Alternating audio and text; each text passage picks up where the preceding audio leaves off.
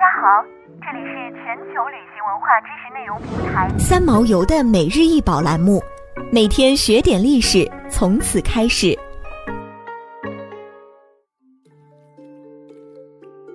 萧何月下追韩信图梅瓶，高四十四点一厘米，口径五点五厘米，底径十三厘米，为元青花中的绝品佳作。出土于南京市江宁区明洪武二十五年，明代乾宁王穆英墓。此瓶白胎，白釉青花，无盖，小口，平沿，短径，封尖，深腹，颈部瘦长，近底部外撇，浅圈足，器身满绘青花图案，共六层纹样。腹部主体绘萧何月下追韩信历史故事。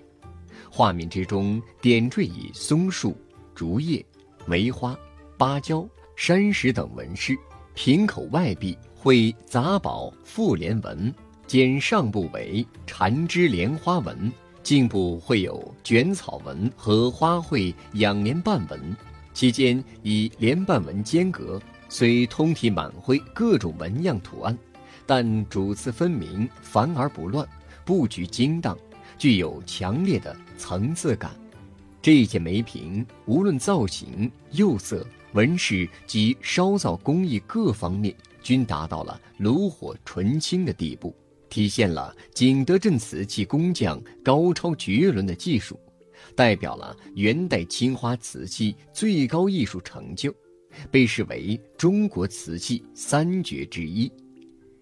这件梅瓶上的主体纹饰取材萧何月下追韩信的历史故事。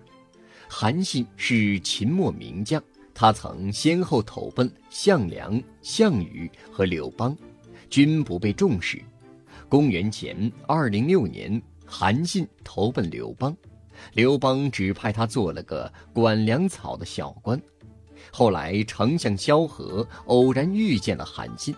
谈话之间，发现韩信是不可多得的军事人才，便屡次向刘邦举荐韩信，然而均未被采纳。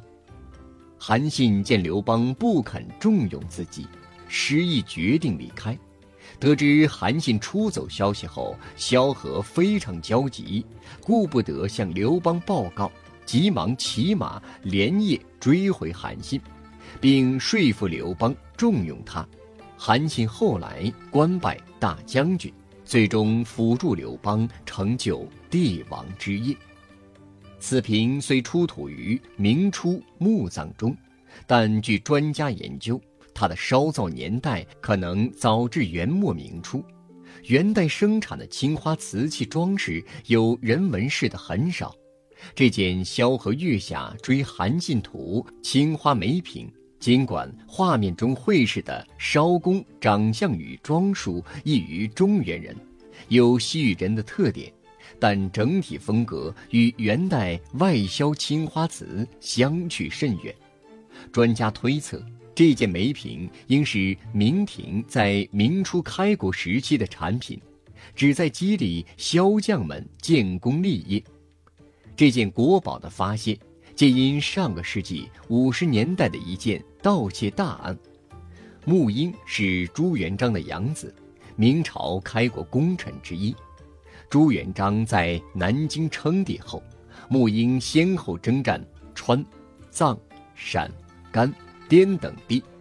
穆英病逝后，朱元璋十分痛心，命人将穆英尸体运回南京，为其举办隆重的葬礼。并追封乾宁王。朱元璋将穆英葬在江宁观音山，并命人严加守墓。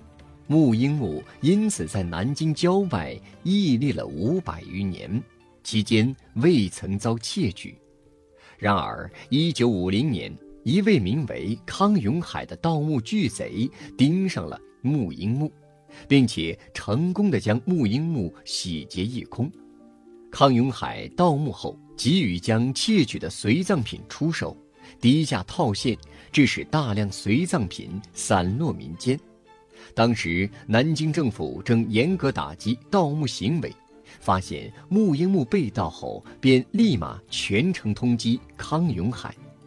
盗墓贼康永海很快被抓捕枪决。在追回的随葬品中，有专家认定这件梅瓶属于国家一级文物，之后将此瓶命名为“萧何月下追韩信图梅瓶”。萧何月下追韩信图梅瓶现收藏在南京市博物馆，为该馆的镇馆之宝。据有关资料显示。我国国内博物馆收藏的各地传世出土的元代青花瓷仅有百余件，此外还有数百件元青花散落在世界各地，其中大部分为外销瓷，绘有人物故事纹的元青花在全世界也不足十件，每一件都是稀世珍品。这件《萧何月下追韩信图》青花梅瓶最为著名，因其特殊的文化历史题材，被誉为“国宝青花第一瓷”，元青花文化第一瓷。二零一三年，国家文物局公布的第三批禁止出境展览文物名录，此瓶名列其中，可谓国之重宝。想要鉴赏国宝高清大图，欢迎下载三毛游 App，更多宝贝等着您。